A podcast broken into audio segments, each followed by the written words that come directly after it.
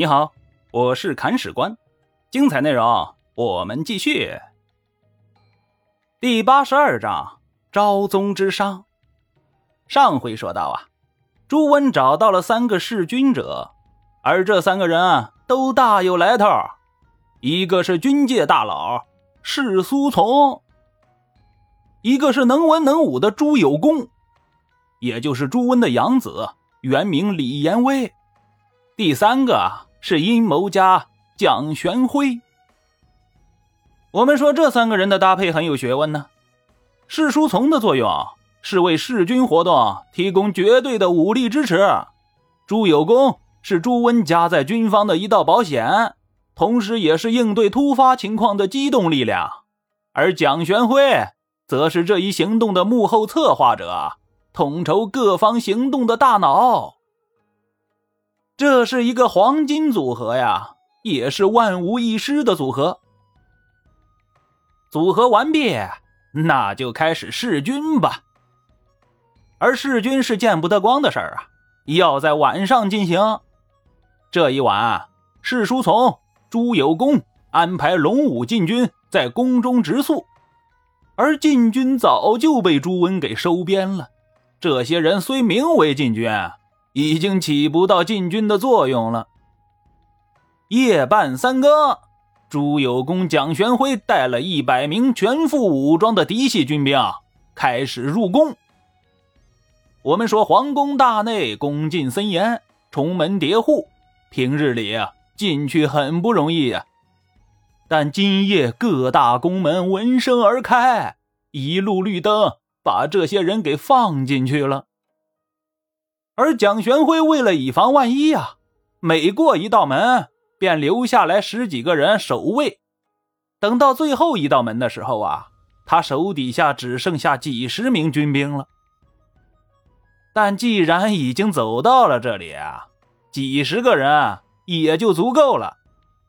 而最后这一道门啊，他是不会再自己开了，因为此门之后啊，就是寝宫。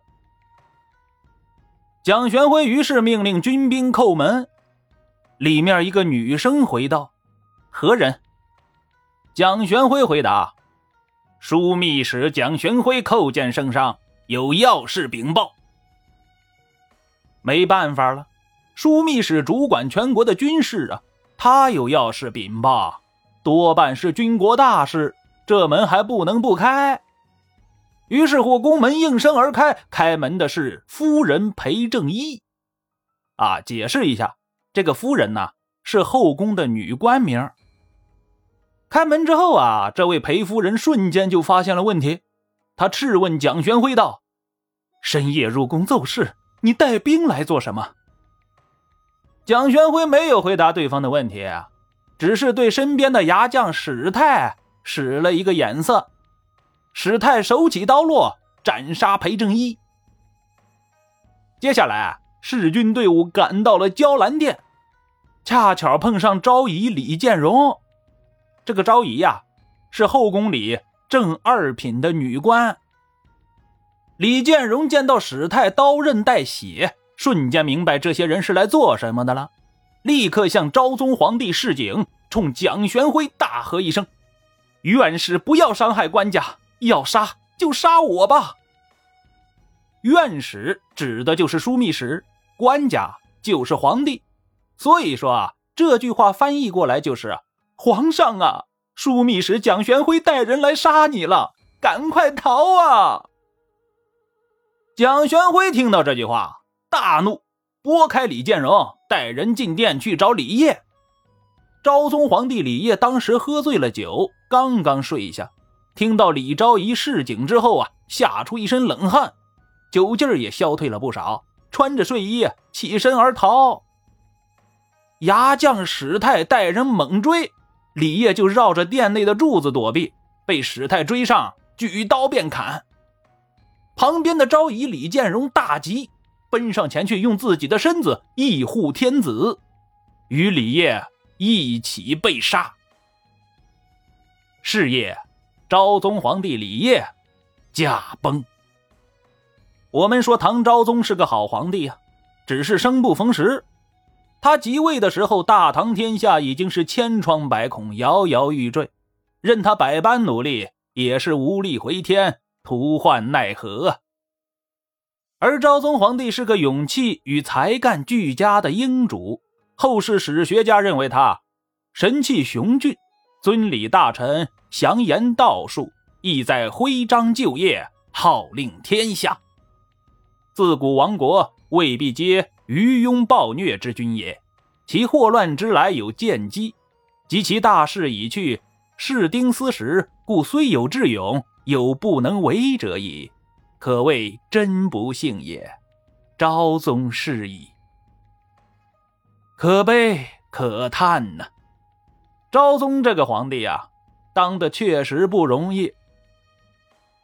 我们说娇兰殿是皇后的寝宫。乱军杀了皇帝之后啊，又把何皇后揪了出来。何皇后现在是六神无主，嚎啕大哭啊，向蒋玄辉求饶。这时候的蒋玄辉迟疑了，他为什么迟疑呢？因为朱温给他下的命令是弑君，没说要杀皇后的事儿啊。本着少做一点少错一点的原则，蒋玄辉。留了何皇后一命，而现在的他不知道的是啊，现在的刀下留人将为今后的自己招来杀身之祸。现在皇帝驾崩了，总要有个理由啊，不然天下人不会甘休的呀。蒋玄辉顺手牵出了两只替罪羊，矫诏称李建荣、裴真一弑逆，谋杀昭宗皇帝。然后立徽王李作为皇太子，更名李处，兼军国事。紧接着，宰相柳灿、独孤损又假传何皇后懿令，命令皇太子在就前即位，即唐昭宣帝。至此啊，废旧立新的工作一气呵成的完成了。朱温表示很高兴，他表示高兴的动作很特别啊，具体是这个样子的。惊骇万分，投地嚎哭，大骂不止：“奴背负我，让我背负弑君恶名于后世呀！”我们都知道，朱温是个戏精，而做戏的目的啊，就是为了撇清自己，掩盖真相。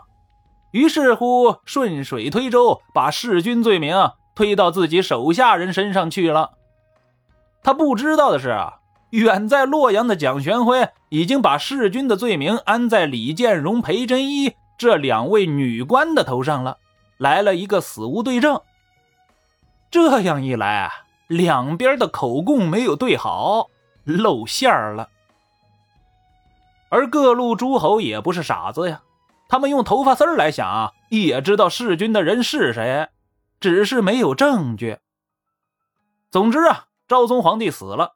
天下震动，各路人马都眼巴巴的瞅着洛阳，看朱温怎么收场。朱温回到了洛阳，他很会演戏，但演戏演的再好，有些事情还是遮掩不过去。于是乎，朱温心急了，他找到了谋士李振商量对策。朱温就说：“朱有功、士书从都是我的嫡系。”现在他们弑君，我该怎么办呢？李振就说：“很简单，杀了不就成了吗？”将才难求，我于心不忍呐。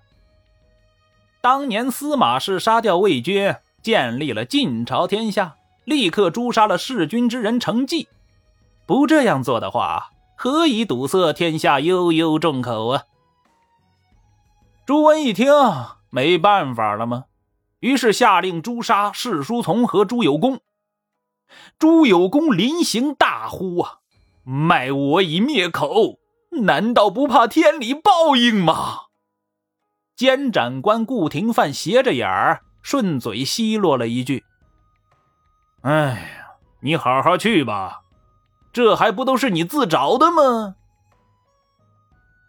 接下来啊，杀了士书从和朱有功之后。朱温勉强给了天下人一个交代，弑君的事情算是抹过去了。至此啊，朱温解决了前进道路上的第一个问题。而第一个问题解决了，那就开始解决第二个吧。第二个问题是涉及到各路诸侯的，具体怎么样呢？精彩内容，我们下回继续。本章播讲完毕，感谢您的订阅收听。如果您有好的意见和建议，欢迎在评论区留言。如果您感觉这个专辑还不错，欢迎您转发微信、微博、朋友圈。看史官再拜顿首，感激不尽。